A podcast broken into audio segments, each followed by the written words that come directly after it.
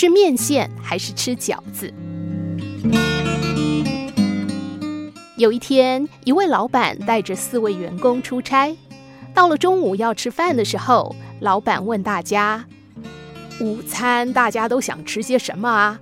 吃饺子好呢，还是吃面线啊？”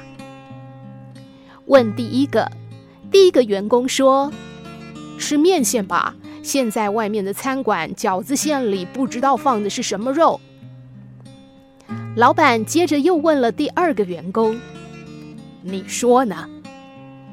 第二个员工回答：“我觉得他说的对啊，还是吃面线好了。”老板又问了第三个员工，第三个员工回答：“吃面线吧，又有热汤又有面线，挺好的。”老板转头再问第四个员工：“你呢？”你想吃什么啊？第四个员工是年纪最小的，才刚刚进公司。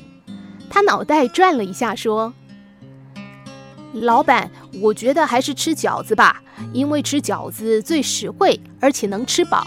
吃面线吃也吃不饱。再说，现在卫生管理这么严格，谁敢往饺子馅里乱加东西？你说对吧？”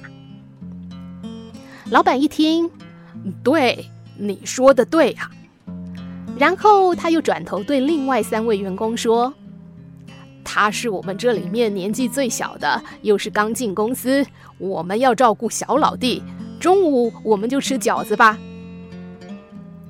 其实这第四位员工非常聪明，如果老板想吃面线，他怎么可能一连问四个人呢？当问到第一个人，对方回答吃面线。老板如果喜欢，就直接去吃面线了。这么简单吃中餐的事，为什么要连问四个人呢？就是因为老板不想吃面线。如果他们四个都说吃面线，老板该怎么办呢？于是第四个员工灵机一动，说吃饺子吧，这样老板就能够找到一个下台阶。